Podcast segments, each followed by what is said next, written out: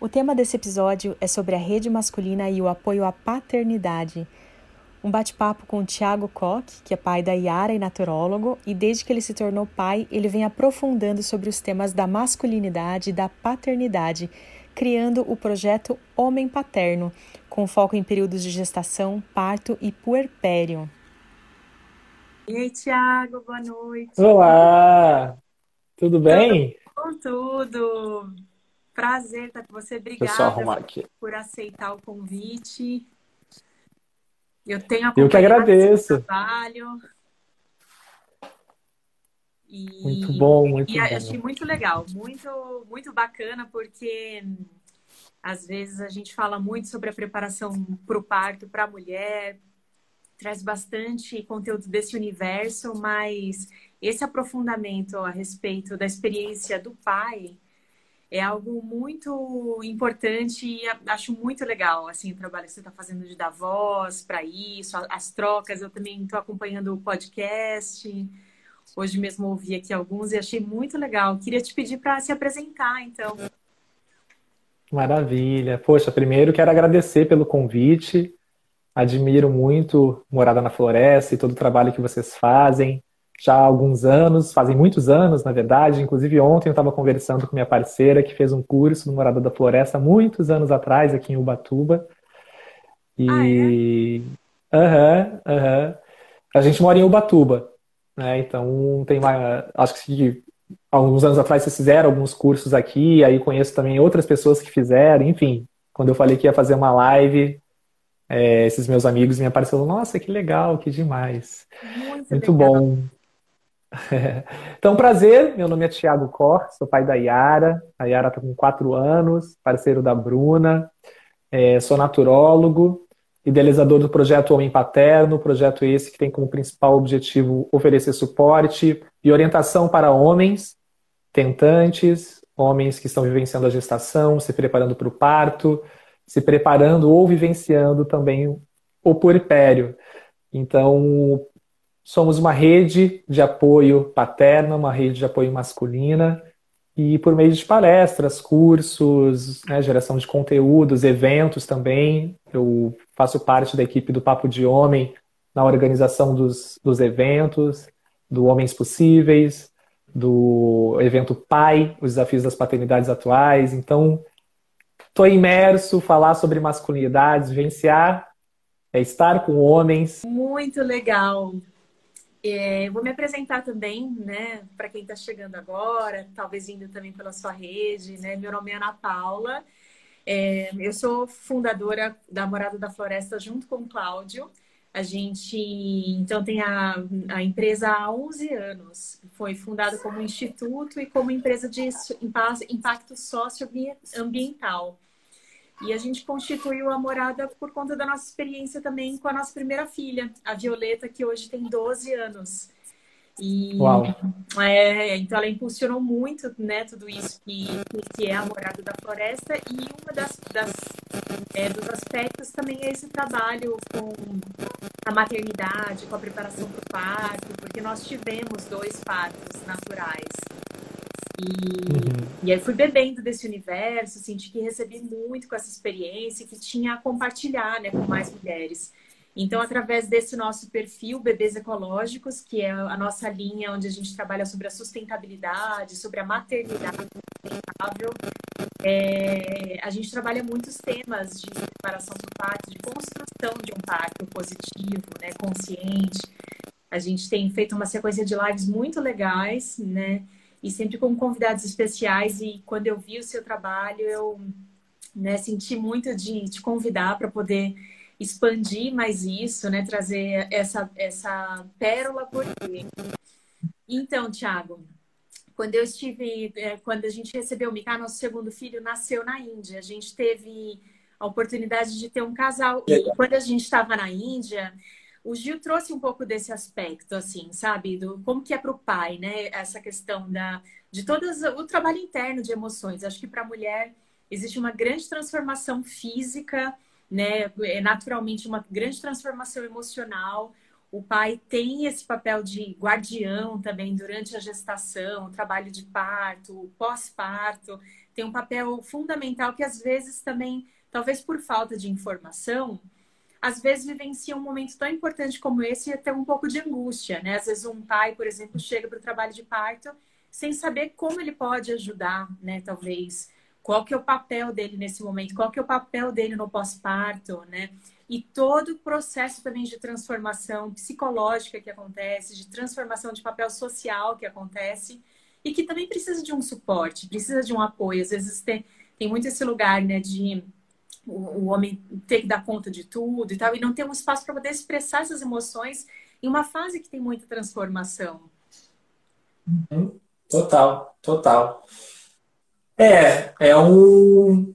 A gente está falando aí, eu acho que de uma nova perspectiva de paternidade, é, né, trazendo o, o, o, entendimento que cada vez mais é, existe aí até uma expectativa, uma necessidade real mas também de uma expectativa de que o homem ocupe esse lugar já na gestação. Uh, e é para isso que estamos aqui, né, porque eu entendo justamente que o início da paternidade não seriamente é quando engravida, talvez até antes, mas no mínimo, no mínimo, a partir do momento que eu e você concebemos uma vida, eu já tenho uma responsabilidade, por mais que eu ainda não me sinta pai, porque é uma construção, é, é uma série de, de questões que vão amadurecendo é, afetivamente, sentimentalmente, mentalmente, mas a responsabilidade ela está dada a partir do momento que eu e você geramos uma vida. E, e, e, eu vejo que esse é um ponto importante de, de falar quando nós estamos abordando paternidades, no plural. Né? Eu sempre falo masculinidades e paternidades, porque são várias formas de manifestações das masculinidades, das paternidades. E, e nesse cenário da gestação, a gente está falando também uh, de uma crença muito forte que faz sentido, que é a crença que o homem só vira pai após o nascimento do filho. Só que, é uma, afinal de contas, é quando se materializa, sai desse campo da projeção, nós não gestamos, não sentimos nada no nosso corpo visceralmente, mas essa crença, que é legítima, de, uma, de um certo ponto de vista, ela faz com que muitos homens acabem negligenciando, por exemplo, um momento que é muito importante, que é a gestação.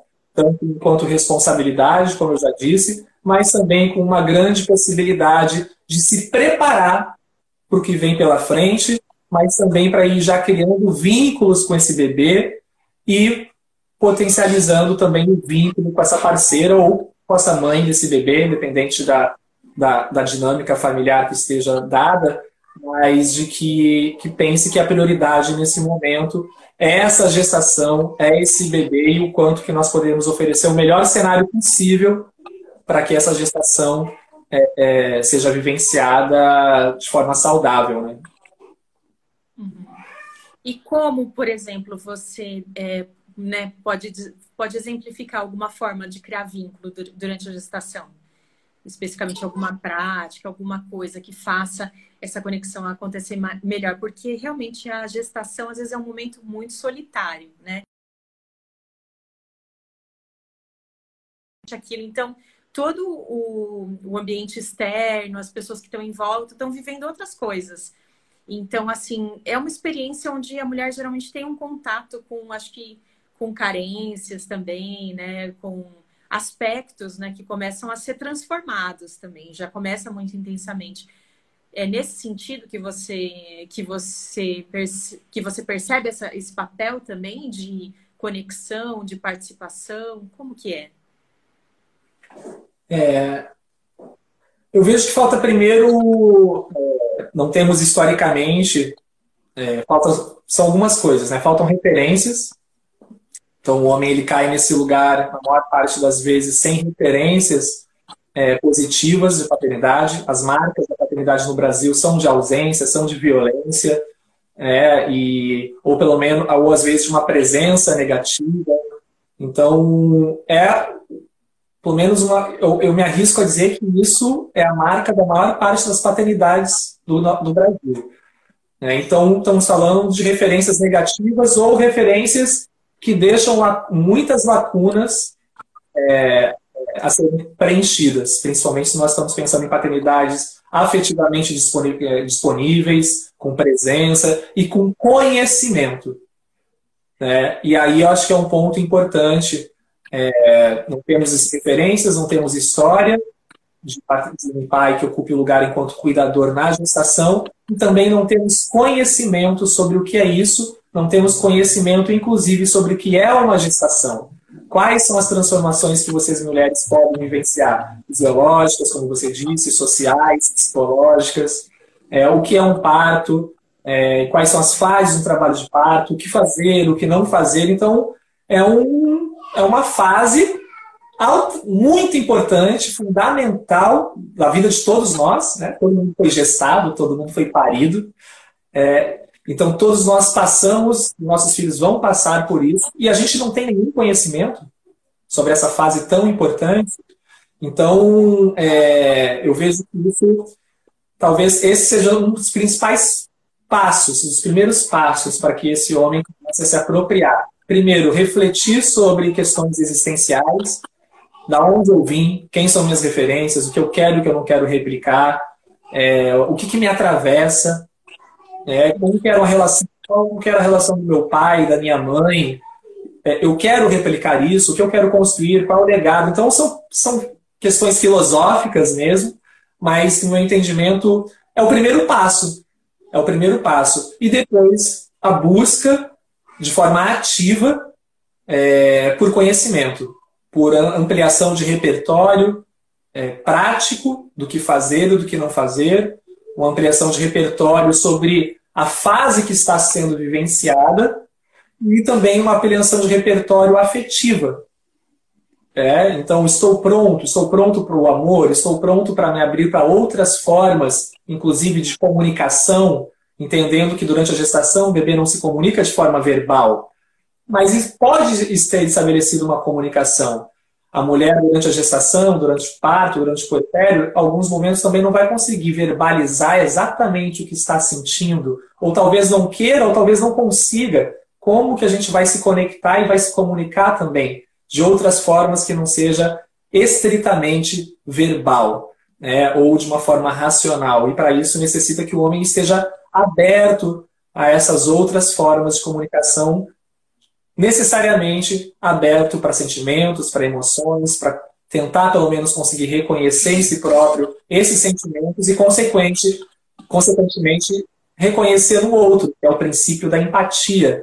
É, muitas mulheres falam, ah, o homem só, só precisa ser empático. Eu falei, nossa, só. É, é, não tem a, a dimensão do que é difícil para o homem ser empático, justamente porque a nossa construção foi nos afastando, nós, na verdade, né? Parece que é o outro que nos afasta, né? Nós nos afastamos né, dessa nossa, dessa nossa incrível capacidade que, enquanto humanos, temos de sentir e de reconhecer e, consequentemente, de empatizar. Eu acho que a paternidade pode ser já essa maior oportunidade, talvez, para quem está nesse lugar. E a gestação, daí, uma linguagem masculina, vamos dizer assim, a gente pode é, é, colocar uma norma, não pode, mas enfim, é como se fosse uma pré-temporada aí de um time de futebol, né, que se faz planejamento financeiro, psicológico, físico, é, é, busca conhecer quem são os adversários, vamos dizer assim, né, os riscos. Então é o momento de já, de já começar a se apropriar, porque quando a bola rola, é rachão, é clássico, o bicho pegar, não, não dá para ficar muito elaborando, né? Ou, ou, você vai ser substituído, entre aspas, ou você vai entrar naquele aquele jogador que entra no campo e fica mais perdido do que azeitona em boca de banguela, corre, corre, corre, corre, corre, corre e não faz nada, né? Tá perdido. Então. Muito legal, porque tira de um lugar de idealização, né? Porque no pós-parto essa idealização sempre se esfarela, né? Pra, acho que para ambas as partes também, quando o casal né, enfim, está namorando, tem visões de mundo em comum, e quando chega um bebê, de repente, as diferenças vão emergir, as, as decisões são muito rápidas, né, e de repente coisas diferentes se mostram. É um momento de muitas mudanças, mas o que eu achei muito interessante do que você falou é dessa predisposição em aprender, em se tornar vulnerável. inclusive para o processo que é, vai ser super contínuo, que é o pós-parto, que é a educação da criança.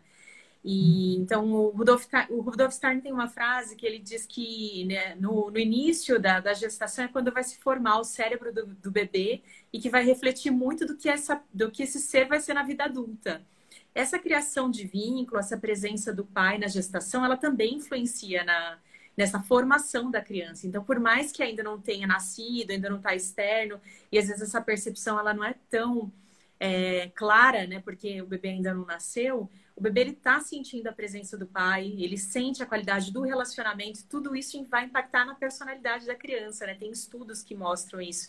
Tem um estudo do Thomas Verne que ele estuda muito sobre o momento antes até da concepção, da concepção e da gestação e que tem muito sobre o que a gente é. É muito interessante pensar né, que tem um estudo até antes da gravidez, assim, já tem né, a presença da, da alma, ela já está ancorando antes um pouco da concepção. Então, todos esses eventos vão constituir o vínculo.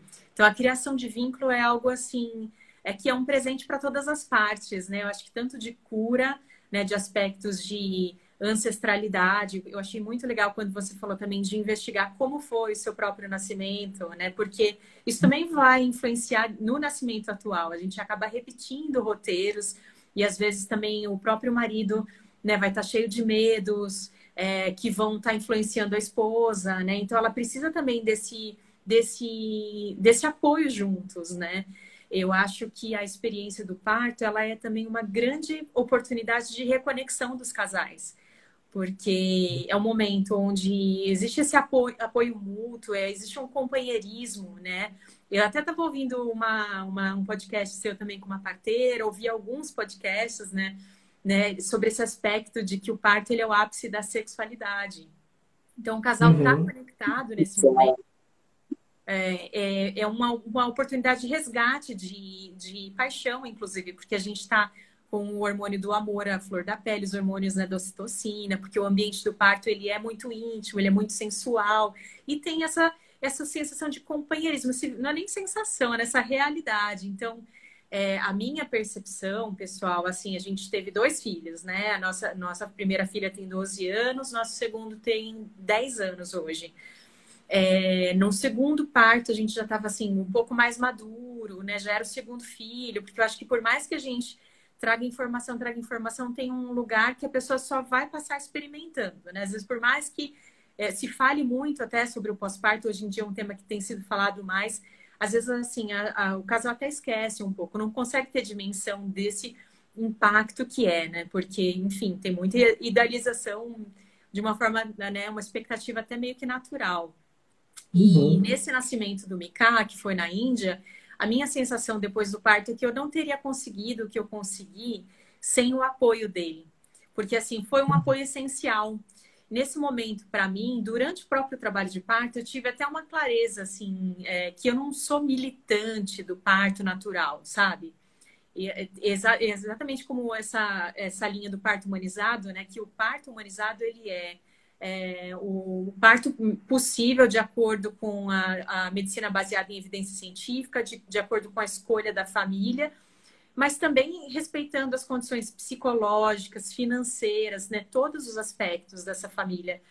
E eu imagino que às vezes uma pessoa que não tem esse apoio é uma experiência totalmente diferente. Assim, eu tive um apoio, sinto que fez toda a diferença. E tenho certeza também que essa conquista, para mim, né, de ter conquistado o, meu parto, o, né, humanizado, natural, também refletiu para ele é, essa admiração, essa conexão. Então, eu vejo a oportunidade do parto como uma grande oportunidade. E isso que você falou também é muito bacana nessa questão de construção porque a gente não tem, não tem o controle, mas a gente pode ir construindo, né? Então, o, companheiro aprender a fazer algumas massagens, né, que vão ajudar durante o trabalho de parto. É, né, se esse, né, esse guardião não é a dor, ele não faz papel de dor, ele não faz papel de obstetra, ele tem o papel do pai, né? Então, entender esse papel é muito é, importante, eu considero. Total, não, total. Bom, você falou de muitas coisas legais, é, voltando um pouco lá atrás, né, dessa questão da, da construção de vínculo, é, que pode se dar já com o bebê durante a gestação, né? Você trouxe que até antes mesmo, não tem esse conhecimento, é, mas super, poxa, boto muita fé assim, não tem conhecimento aprofundado, mas durante a gestação, existem alguns estudos, por exemplo, é, que também trazem que é possível essa criação do vínculo com o pai, o homem, com a gestação, né? mas que esse vínculo ele pode ser construído de forma positiva e de forma negativa, porque o, o bebê, e, e, e quanto isso também, é, é, essa relação ela é construída relação do casal. Então, se eu e você temos uma relação positiva e a nossa relação te gera sensações positivas, te gera hormônios positivos como serotonina, ocitocina, dopamina, isso vai chegar no bebê, por exemplo, o bebê ele entende que, poxa, essa pessoa com essa voz, né, sempre que chega perto da minha mãe, é positivo. O que pode ser o contrário também. Essa voz, pessoa sempre que chega perto da minha mãe, é negativo, é uma ameaça. Então, isso pode impactar depois na hora que o filho nasce de forma positiva e de forma negativa. A gente está falando de vínculo seguro, né, que é vínculo de, de confiança, que é pautado é, em, em, disponibilidade de tempo, de quantidade de tempo, é, e aí pautado na teoria do, do apego do John Bowlby, né, e que ele traz a, a necessidade de criarmos também vínculos seguros, com a importância do vínculo seguro, e enquanto a mãe é a primeira referência de um vínculo seguro, porque é isso, né? É uma função, é, é, é algo visceral, mesmo depois do parto, então continua essa fusão, mas que o pai ele pode começar a se inserir e construir também esse vínculo seguro a partir do cuidado, a partir da presença, a partir do tempo que ele responde a atender as angústias desse bebê ou as angústias dessa mãe. Então, esse vínculo ele é construído pelo cuidado, e não pela proteção, que é uma coisa muito importante de falar. Muitos homens pensam, agora eu sou pai e eu vou ter que proteger a minha família. Como a gente vivesse numa selva é, há 300 mil anos atrás, que qualquer momento pode chegar aqui um leão e comer minha cria. Então, na verdade, o que nós precisamos mais hoje é cuidar do que proteger e guardar nesse sentido de proteção, de ter que ficar atento a todos os momentos, né? É, é ressignificar. Porque a gente pode falar também que isso é uma forma de guardar, de proteger, com certeza. Mas é muito mais ligado ao cuidado e é esse cuidado que vai trazer o vínculo. Em relação ao parto, é isso tudo que você falou faz muito sentido, é lindo, eu senti isso. É... Mas eu costumo falar para os homens né? Que essa foi a sua experiência, que é totalmente legítima, e para a Bru também foi muito semelhante. Eu ouço ela falando desse meu lugar lá, e poxa, eu fico muito honrado assim quando ela fala da importância que eu tive na hora do parto. Mas é o que eu falo para os homens é que nós não somos essenciais. Nós podemos ser muito importantes, uhum. inclusive, foi o caso da Bru quando fala né, da minha presença, mas vocês, o fato é que vocês vão parir com a gente ou sem a gente. Uhum. É, e isso já nos coloca no lugar de convidado.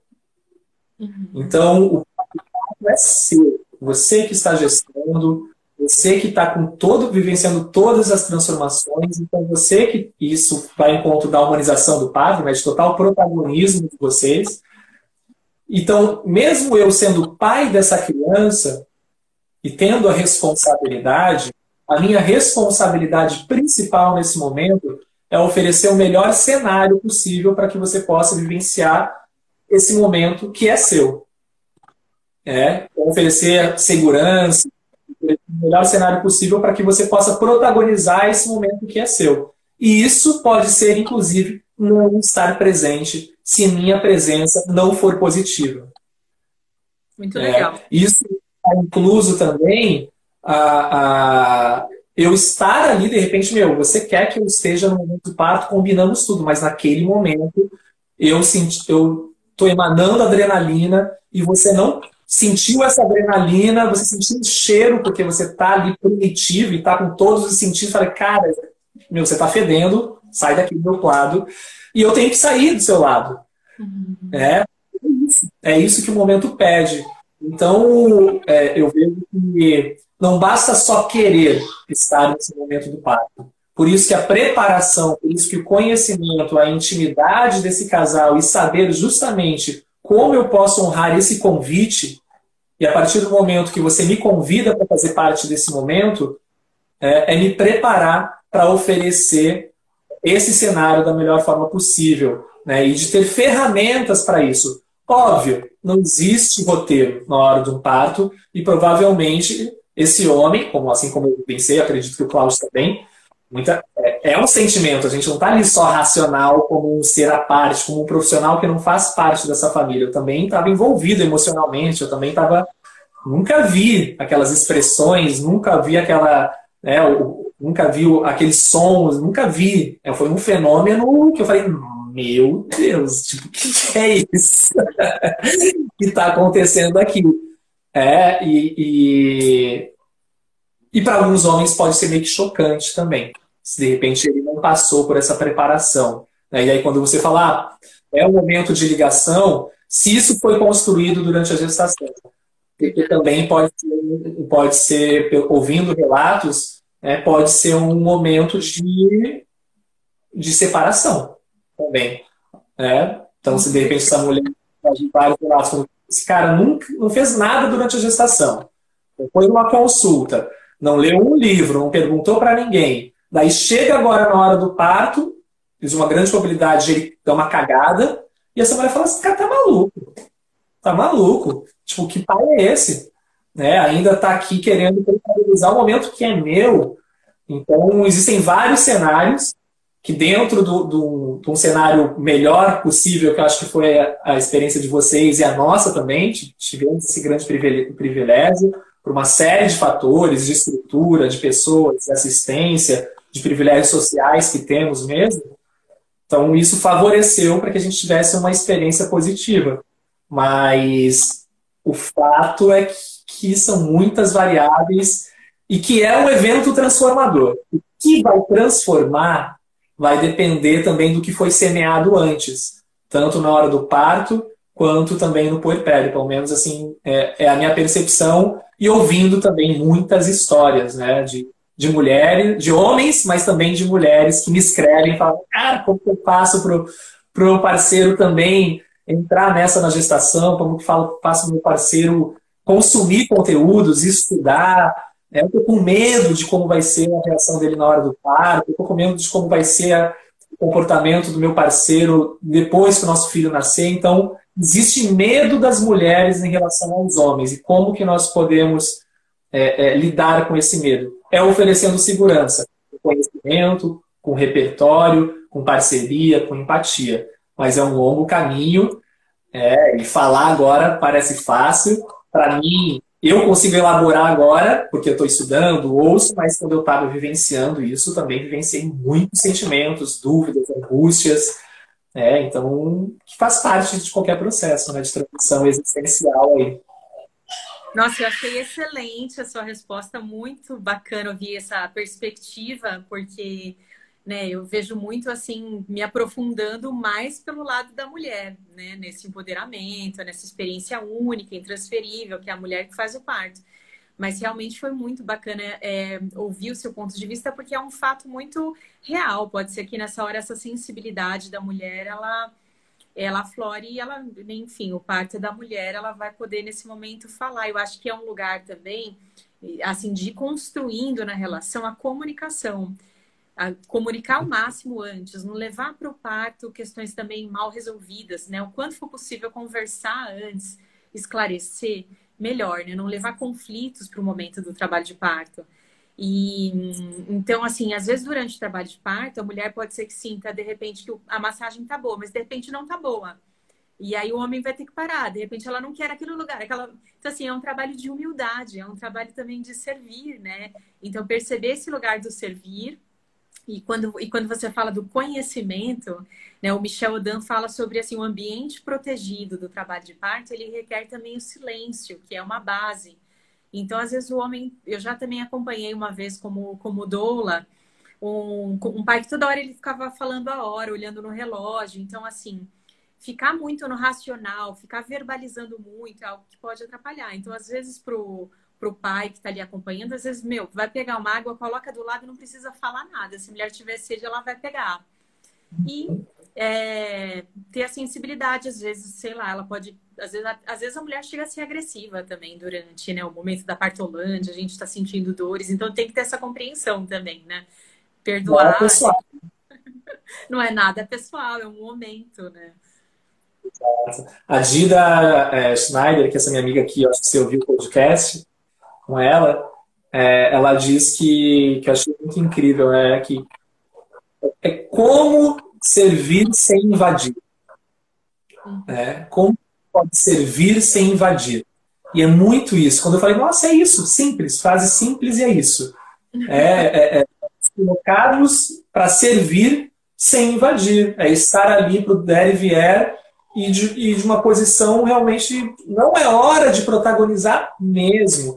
E é muito, muito louco porque, por exemplo, daí um, um outro lado daquele cara que faz todos os cursos, que conhece, que estuda, né? Tem homens que às vezes estuda mais que a mulher, que o cara tá tão envolvido e aí chega na hora do parto, por exemplo, e ele quer mostrar todo o repertório de bola de pilates, massagem, né? Ele quer fazer tudo que ele aprendeu, né? Ele tá tão com essa ansiedade de ser pai, de ocupar esse lugar, né? Dessa melhor forma possível, que ele sabe um monte de técnicas e aí, sem querer, inconsciente, querendo fazer o bem por amor, ele também pode atrapalhar o momento, porque ele se desligou do princípio, né, que é como servir sem invadir, que é estar à disposição e não direcionando e trazendo caminhos.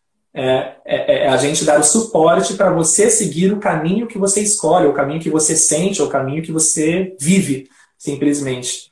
Isso é um desafio, né? Então a gente está falando de um cara que não está nada preparado, de um cara que é preparadão, mas o ponto comum é o ponto de estar conectado e presente, porque as maiores respostas estão nessa presença, enquanto a gente está olhando, né? Enquanto eu olho para você e eu consigo entender provavelmente o que você está querendo é, com um olhar, com um aperto de mão, com uma respiração, com um silêncio, que às vezes é o maior grito de uma pessoa, pode ser o silêncio. É, então. Olho no olho. É complexo. É.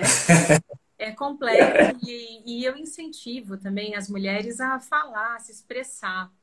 Assim, digo por mim, né? No meu primeiro parto, eu não, não, não falava, não estava muito, sei lá, eu me transformei muito depois do primeiro parto. Foi um rito realmente de passagem. Eu não sou a mesma pessoa que eu era, né, depois do, e antes do parto.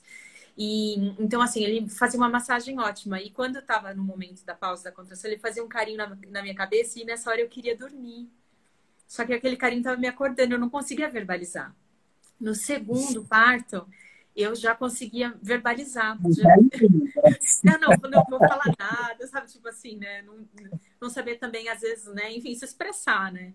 E no segundo, eu pude é, me comunicar melhor. Olha, gente, agora estou com frio, agora não estou. Coloca a toalha, em um minuto já estou com. Tava com frio, com calor. A coisa é muito dinâmica. Então, assim, é, eu sei que essa questão da comunicação, da, da linguagem do, durante o trabalho de parto é algo complexo também. Às vezes a mulher não vai querer falar nada, mas sentindo, expressa, né? Se comunica e, enfim, tá tudo bem, né? Pode ser uma, uma forma também de construção. Então, eu uhum. adorei ouvir. Também quero dizer para o pessoal que quem quiser fazer perguntas, comentar, falar um pouquinho da experiência de vocês, quem que está gestante, aí quem que está né, quem que o pai que está aí, como que está sendo, por favor, deixem aí nos comentários, aproveitar essa oportunidade aqui, né, desse encontro, para poder tirar algumas dúvidas também, né?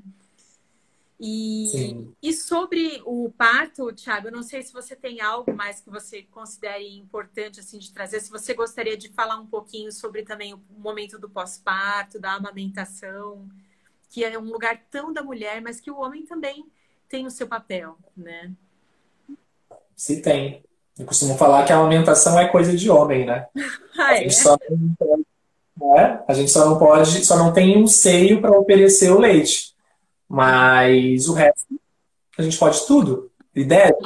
Né? E o resto, tudo.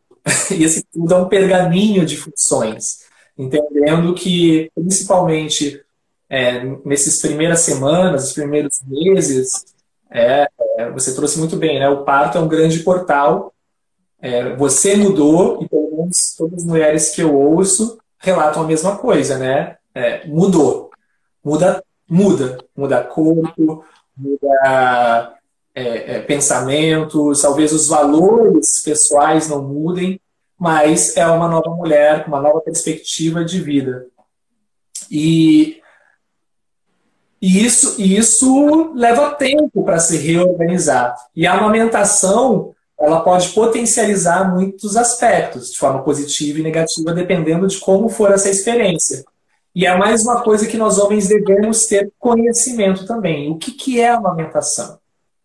Né, então, mais ou menos do começo, porque o conhecimento, muitos homens entendem primeiro que a amamentação é a obrigação da mulher, que a amamentação é uma coisa maravilhosa, que é e, e que a amamentação serve para nutrir essa criança fisiologicamente exclusivamente de forma fisiológica, é para dar alimento.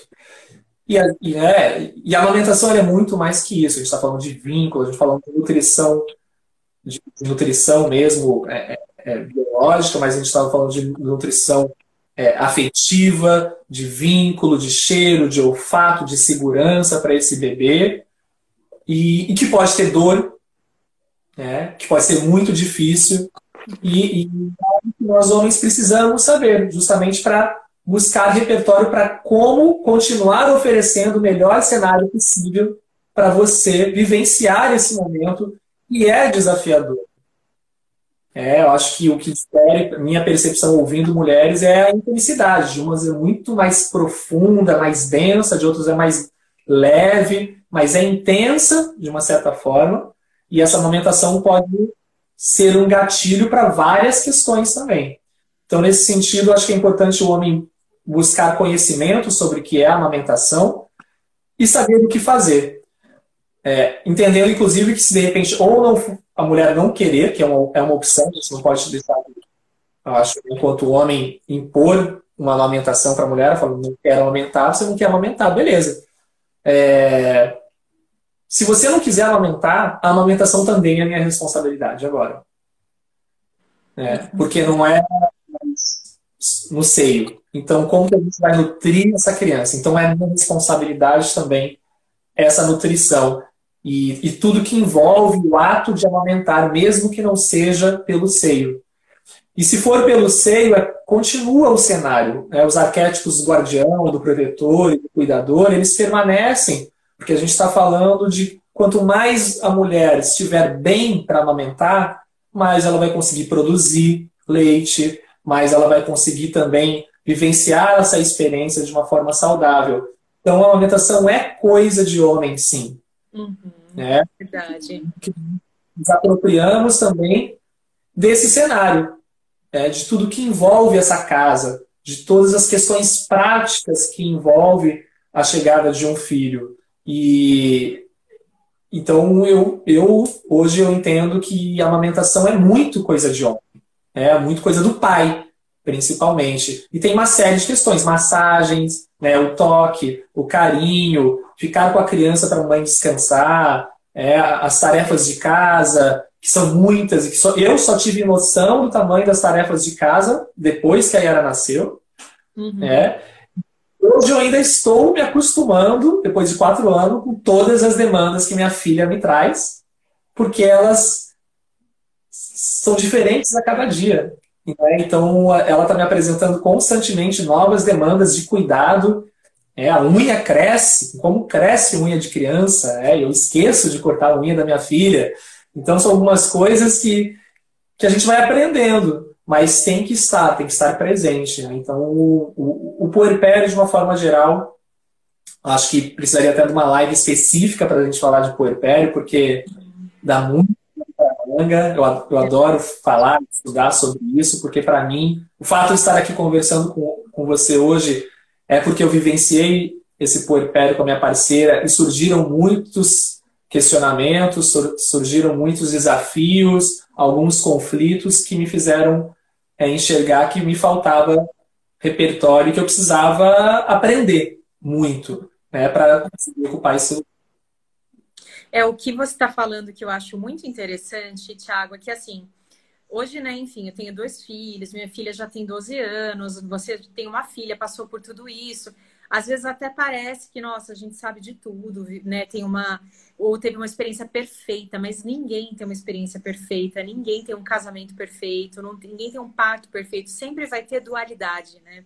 Então, uma experiência naturalmente dual.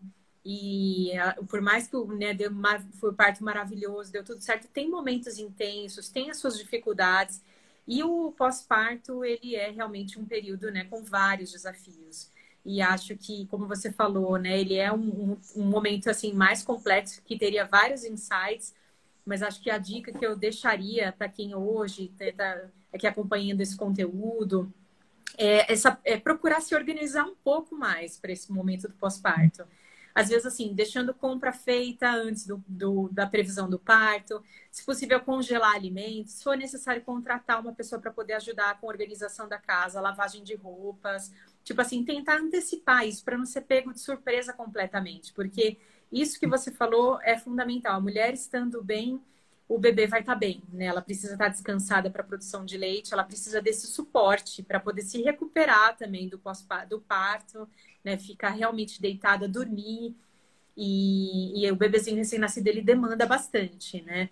Você falou dessa questão de criação com apego. Eu também ouvi no, no, seu podcast que você usou, né? O sling, por exemplo, que dá esse conceito de continuidade. Eu ouvi num, num podcast que eu achei muito legal seu, que é um casal de gays, né? Que tem uma criança. E ele fala né, so, sobre esse conceito de continuidade, que é o bebê estava lá quentinho dentro do útero, ouvindo as batidas do coração, tá sempre em movimento. Então a gente pega o bebezinho, de repente coloca ele no berço e ele vai chorar, né? Então ficar junto com o corpo do pai, que até às vezes tem, às vezes o homem tem um corpo mais quente, né? O pai está em movimento, isso vai ajudar a aliviar cólicas. Então, às vezes, assim, depende da escolha da questão das fraldas. Por exemplo, no nosso caso, o Cláudio lavou as fraldas da nossa filha na mão, né? No primeiro filho que a gente teve, a nossa filha nasceu em Terra Una, que é uma ecovila no sul de Minas Gerais.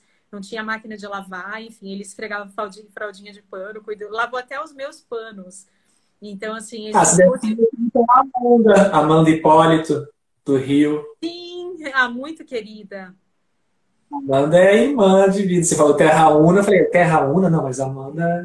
É, é, a Violeta nasceu lá há 12 anos. Eu acho que foi o único parto que aconteceu em Terra Una. A gente queria ter um parto na natureza, convidamos uma parteira e fomos para lá. Foi assim, o pessoal ficou meio tenso e a gente só recebeu o ok final, mas quando a gente chegou lá, a gente percebeu que tinha alguns medos, enfim.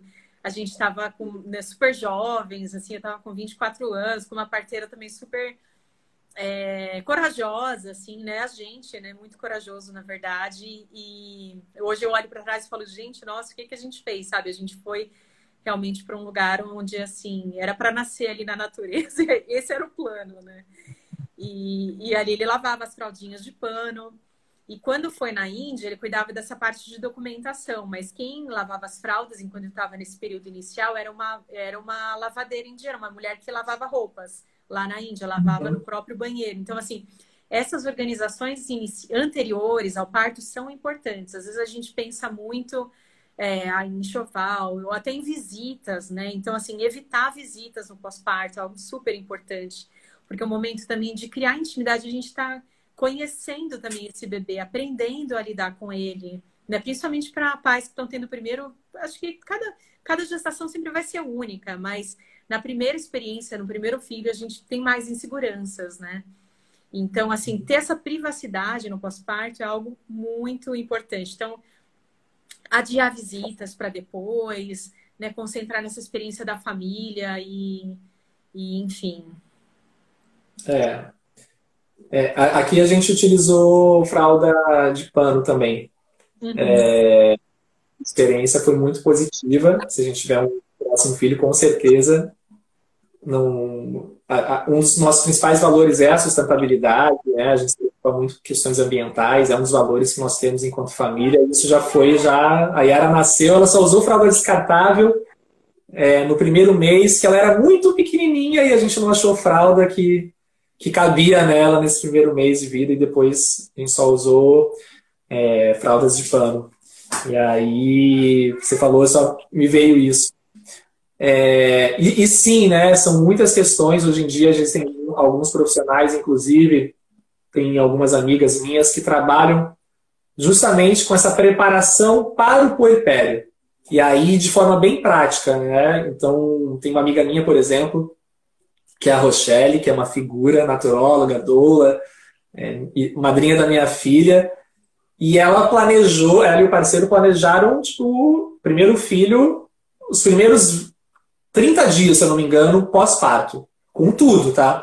Com a alimentação, a rede de apoio, quem que ia vir no, no dia tal, quem que ia fazer o tal coisa. Então eles começaram, eles realmente organizaram, pelo menos planejaram o primeiro mês, se eu não me engano, é, com tudo. Então as pessoas, a, a, o enxoval é, era, por exemplo, alimentação. Ah, dia sexta-feira é o dia da Joana. Se você vai cozinhar, se você vai comprar, se você vai pedir para entregar, não interessa. É a responsabilidade da Joana, porque você se disponibilizou. Então ela começou a mapear os amigos que queriam realmente oferecer esse apoio, é, e que foi agora em plena pandemia, né? Mas é, ela já estava planejando assim que as pessoas pudessem tinha uma, criou uma responsabilidade dessa rede de apoio. Então essa foi a realidade dela. Mas o mais legal foi que ela se planejou, comida congelada é, e tudo isso. Então o que facilita de fato. É, então se a gente for ter mais um filho, é algo que com certeza, nossa, eu vou super me organizar, porque principalmente o primeiro mês é uma loucura, assim, né? Sempre é uma loucura, na verdade, né? Mas é, é, é muito intenso. Né? Até a gente se adaptar a esse bebê, a, a, a, essa nova, eu acho que independente, independente de ser também por o primeiro, o segundo, sempre vai ser uma adaptação e, e demora, né? Essa transição ele é vivenciado dia a dia, não tem como a gente acelerar um processo de transição. Então, nesse sentido, eu acho que pode ser, inclusive, um papel muito legal do homem, né? já que talvez ele não tenha essa ligação ainda muito forte durante a gestação, de talvez não se sentir, inclusive, pai ainda. Pô, vai planejar e esse pensa em tudo, cara, sabe? Tudo que é prático. Né? É, sei lá, ver. ver Muito legal quais são as demandas de casa hoje, né? E aqui foi uma das que ajudou bastante é, para sair da cobrança. Não, beleza. Vamos listar tudo que tem que ser feito em casa, tudo. E aí eu comecei a ver que lavar louça tem, é uma tarefa que tem cinco subtarefas. né? Tem que lavar a louça, guarda, né, colocar a louça, guardar a louça, é, roupa, tem que lavar a roupa, estender a roupa, tirar a roupa do varal, dobrar a roupa. E eu fui quantificar isso em tempo. Eu falei, caraca, como que vive? É, e aí eu comecei a trazer para a consciência essas questões e, nós, né, juntos, de traçar o que era prioritário. E, Muito legal. Então... Deixar algumas coisas até às vezes um pouco de lado também, né? Assim, é um momento de não ter tantas exigências, porque realmente quais são as prioridades no momento, né? Por isso que eu acho que você trouxe um aspecto interessante nessa questão da rede de apoio, que, na verdade, é uma nossa ancestralidade reconhecia o, o momento do puerpério como um momento de apoio, né? Era normal as visitas levarem uma canjica, levar uma comida que vai ajudar na amamentação. Depois, assim, algumas questões culturais a gente foi se separando, ficando cada um isolado e mudando coisas da nossa cultura, no sentido de que a, a família que está recebendo o bebê ainda tem que receber convidado e dar brinde e fazer não sei o que, assim, quando é um momento muito conturbado. Parece que é meio avesso. Então, eu acho interessante é. resgatar servir, né? Parece que a gente tem que servir, a gente tem que fazer o chá do bebê, tem que fazer lembrancinha para os convidados que vão visitar. É uma loucura, na verdade, né? Eu acho. Eu acho interessante, assim, trazendo essa, essa reflexão para quem nesse momento está tá pensando assim, não se sentir envergonhado em pedir ajuda, porque assim é um momento especial, né? E é um momento em que a gente precisa de apoio. A gente não precisa de visita que não vai fazer nada, que vai vir querer pegar o bebê no colo. Isso não é ajuda. A ajuda é levar comida para a família, é dar uma ajuda, ir lá fazer uma compra. Essas são as ajudas necessárias, né? Principalmente, né? Então, é, eu achei excelente seu insight A gente tem alguns minutos aqui, né, Tiago? E temos alguns comentários aqui também para poder ler, comentar. Vamos ver? Vamos. Ó, então a Kátia está contando aqui que ela está gestante de 14 semanas, o pai não está por perto e ela está pensando em quem convidar. Ele já disse que não quer, e aí a gente teve aqui mais uma pessoa com a mesma, um caso parecido que é a Kátia, né, que tem a mesma situação, ela falou. Aqui a Kátia também disse que está amando as orientações, agradecendo muito, vai ser o primeiro parto dela. E eu perguntei para elas aqui como elas estão se sentindo né, a, Mel respondeu que está se ajustando, tem muito apoio, né, muito apoio estudo junto com a doula. Isso é importante. E esse insight que você trouxe hoje, né, de que também o pai ele não vai ser essencial, né, que a mulher vai parir, vai dar à luz, né, independente disso, eu achei também uma chave importante, porque fortalece o empoderamento da mulher, nessa né, confiança Sim. na fisiologia do parto, e que também ela pode estar conseguindo alguém que ela se sinta bem, se sinta confortável para estar junto, né? Exatamente, exatamente. Olha, tem... é, é... Uhum. Desculpa. É, esse é um ponto bem importante, né? Porque é muito recente essa busca das mulheres é, buscar no homem a principal fonte de segurança na hora do parto. Isso é muito recente. Historicamente, parto sempre foi coisa de mulheres e as mulheres buscavam em outras mulheres essa força. Uhum. Então, é algo tão recente que tem gerado uma expectativa muito grande das mulheres em relação a esse homem, como essa figura de segurança, e ao mesmo tempo uma falta de conhecimento por parte do homem de que é estar nesse lugar. E aí eu vejo que às vezes pode dar um conflito, inclusive. É, eu te amo, você me ama, somos um casal, você me ama e você quer nós consideramos uma vida e você cria a expectativa que eu preciso estar nesse lugar oferecendo suporte. Eu falo, nossa, não conheço nenhum amigo que fez isso, não conheço ninguém, meu pai não fez isso, eu nunca ouvi falar. E agora você está querendo que, inclusive, que eu seja o cara, né, que eu faça tudo, e isso dá medo e o medo paralisa.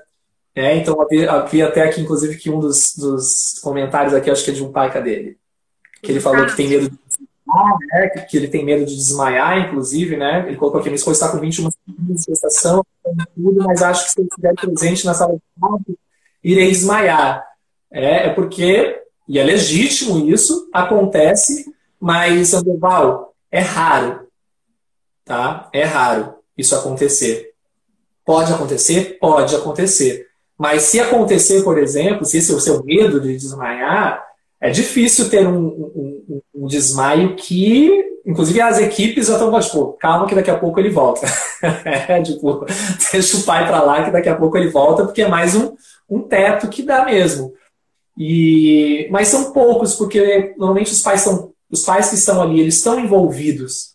E a gente cai num lugar de, de uma atenção tão plena que às vezes é mais comum o pai desmaiar depois que o filho nasce do que propriamente é na hora que está acontecendo as coisas. Porque depois que o, nasce, que o filho nasce, baixa tudo, tu fala, né, tipo, pode acontecer? Pode.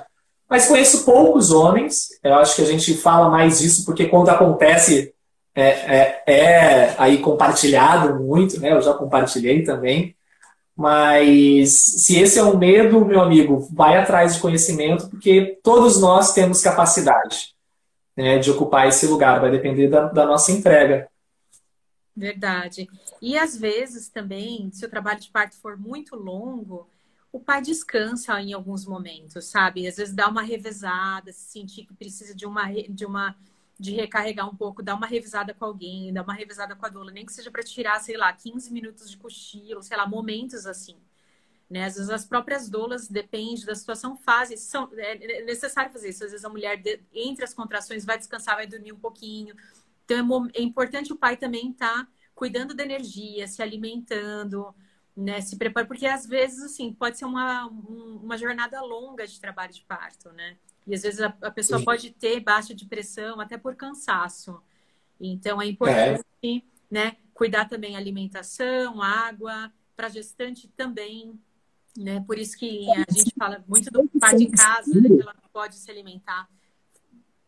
É, isso de repente é isso, né? O cara às vezes não se sente seguro, não quer estar não tem como forçar uma pessoa a fazer algo que não se sente seguro, que não sente a vontade, e aí vai ter que ser uma coisa trabalhada pelo casal depois. Né? Tipo, é isso. E também é, é, é, até pior, acredito, se tiver o homem ali forçadamente, porque de repente ele vai ver, vai se deparar com uma coisa, ele não está preparado e ele pode cagar. Então é melhor, é melhor que realmente ele não esteja, se ele não se sente pronto para isso, do que ter uma presença e aí poder ainda. Falei da Rochelle e ela apareceu, ó. Tava falando de você, Ruth. Legal.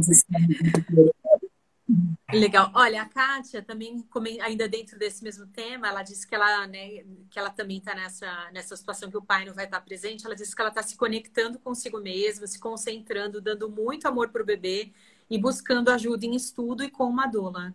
Mas confesso que me sinto insegura ainda, o que também é natural, né? Todas nós temos os nossos medos e é uma construção, né? E acho que é um trabalho de entrega mas que bom que você está né, buscando essa conexão ajuda. Acho que esse é o caminho.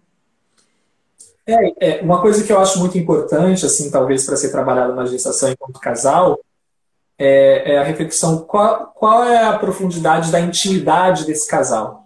Porque a gente relaciona muito intimidade a, a brincadeiras, a, tipo, é, inclusive se eu, a vergonha, né? Se eu sinto vergonha ou não de alguma coisa com você mas a intimidade mais profunda, aquela que eu posso me despir literalmente, é, posso me vulnerabilizar para você e vice-versa, e a gente possa conversar sobre isso. Porque o que acontece muito, eu vejo, é, é, das mulheres, por exemplo, tem uma grande expectativa nesse homem, legítimo e saudável, eu acho que é isso mesmo, faz parte também, mas de não ter daí um diálogo, esse homem talvez não se sinta confortável para falar o quanto ele está com medo, o quanto ele está inseguro, é, e essa mulher também. Então, falta de diálogo por falta de intimidade de falar sobre as suas vulnerabilidades. E isso pode ser um gatilho para muitos conflitos, é, tanto durante a gestação, inclusive durante o parto, ou nesse processo do parto, ou no pós-parto. Então, eu vejo que assim, a intimidade de ter a vulnerabilidade como uma possibilidade é, de, de ser um espaço para trocar, para criar vínculos seguros também, trazendo essa, a teoria do John Bowlby, que vínculos seguros também são entre adultos, são entre seres humanos, onde eu possa falar, olha, eu também gostaria de estar no pato, mas eu tô muito medo, eu não sei o que fazer, eu tô inseguro, né? E como que é isso para você? E aí você fala, nossa, poxa, eu não sabia que você estava assim, ou eu também tenho medo, mas eu quero muito que você esteja no parto, poxa, beleza. Que, que, será que de repente eu posso fazer? Como que você acha? Então a gente começa a dialogar sobre isso. E aí é, muitas possibilidades se abrem, caminhos podem se abrir. É, então eu vejo que é muito nesse, nesse sentido, assim, que, que essa relação ela pode começar a ser fortalecida durante a gestação é, se vai participar, o que vai acontecer, como vai ser, é um outro capítulo. Mas de, de se disponibilizar a falar sobre as suas vulnerabilidades e a gente ter esse espaço, eu acho que é, assim, poxa, muito saudável e, e talvez um dos melhores caminhos a serem seguidos. Né? Excelente. A vulnerabilidade é a maior coragem, né, de a gente tirar a armadura e, e se revelar. Então, esse é um exercício maravilhoso. Eu acho que esse momento é bem propício, porque depois é, tem muito pela frente, né? Pós-parto, educação. Então, é muito legal. Quem fez esse comentário, então, aqui sobre essa questão do parto foi o Sandoval. A gente tem também outros homens aqui assistindo a live, a live aqui, o é, G. Graup, ele comentou que no início eles usaram só fraldas descartáveis e depois disso só de pano, que ele recomenda muito. E eu parabenizo também os homens aí que trocam de fralda, porque isso é vínculo também, né? Trocar de fralda, dar banho, esses momentos de cuidado, de interação com o bebê, tudo é vínculo, cuidado, né? Como você disse. Né? E. Não pode ser. É, é, é a minha busca, na verdade, de encontrar no cuidado a maior manifestação masculina também, é, enquanto uma manifestação humana inclusive buscar prazer no cuidado, que é algo difícil, porque cuidar demanda, do, de, cuidar cansa. é, mas que é possível a gente também criar, ter prazer no cuidado a partir do momento que a gente consegue é, seguir nesse caminho, é, eu ve vejo que isso é transformador e acaba também é, é, fazendo com que as coisas fiquem mais leves, né? E, e, é um objetivo que eu tento no meu dia a dia, né? Vou lavar uma louça, pô, vou ouvir uma música, vou ouvir um, um podcast, né? vou brincar com a minha filha, pô, deixa eu mergulhar nessa história que ela está me trazendo, né? vou, de repente, cuidar da, da minha parceira em algum momento, fazer uma massagem, estou presente aqui. Então, é, é, é, é realmente buscar esse, esse prazer no cuidado, mas que é fácil falar e é difícil vivenciar né, toda hora. Então, é, é isso. Muito legal, Thiago. Então, temos aqui já uma hora de live e acho que deu para a gente né, trazer muita coisa legal. Tiveram vários comentários aqui, Jerusa, mais uma live maravilhosa. Não sei se a Jerusa, se ela veio pelo perfil Bebês Ecológicos ou pelo, pelo Homem Paterno. O Coutinho está dizendo aqui que ele vai ser pai pela primeira vez. Em breve ele está procurando se informar para aprender o máximo, pois ele sabe da importância disso, pois ele está tentando sustentar as questões instintivas e naturais. Muito lindo Nossa, ver os depoimentos. Eu preciso me despedir realmente, porque é. agora às 9 horas, atrasado. Hoje é o dia da roda, do, tem o PAP, que é o Programa de Apoio à Paternidade Integral, que é o braço social do Projeto Me Paterno, e tem reuniões quinzenais gratuitas para homens. Esse e está aberto ali, e a galera acho que deve estar me esperando. Eu achei que fosse, fosse cair, porque normalmente dá uma hora e cai, e acho que aqui não está mais caindo. Ah, bom, isso é ótimo. E aí eu vou ter que me, realmente me despedir, porque tem os marujos que estão ali aguardando. É, poxa, muito obrigado sempre estarei aqui, é só chamar que eu volto. É muito bom, quero muito fortalecer essa, essa nossa parceria. E, e eu acho que é isso. Sigam o Projeto Homem Paterno, ouçam o Papcast, que está em todas as plataformas, que é o podcast do Projeto Homem Paterno, do PAP, né, que está no Deezer, Spotify, tem até no YouTube. E tem cursos em breve, gestação e parto para homens, curso puerpério para homens, tem um monte de coisa legal. Então, os marujos que estão aí venham fazer parte dessa rede de apoio paterna. Muito obrigada. Foi também um prazer estar com você, compartilhar esse conhecimento muito, muito importante, né, esses insights. Obrigada pelo trabalho que você está fazendo e, e é isso. Gratidão também a todo mundo que estava com a gente online.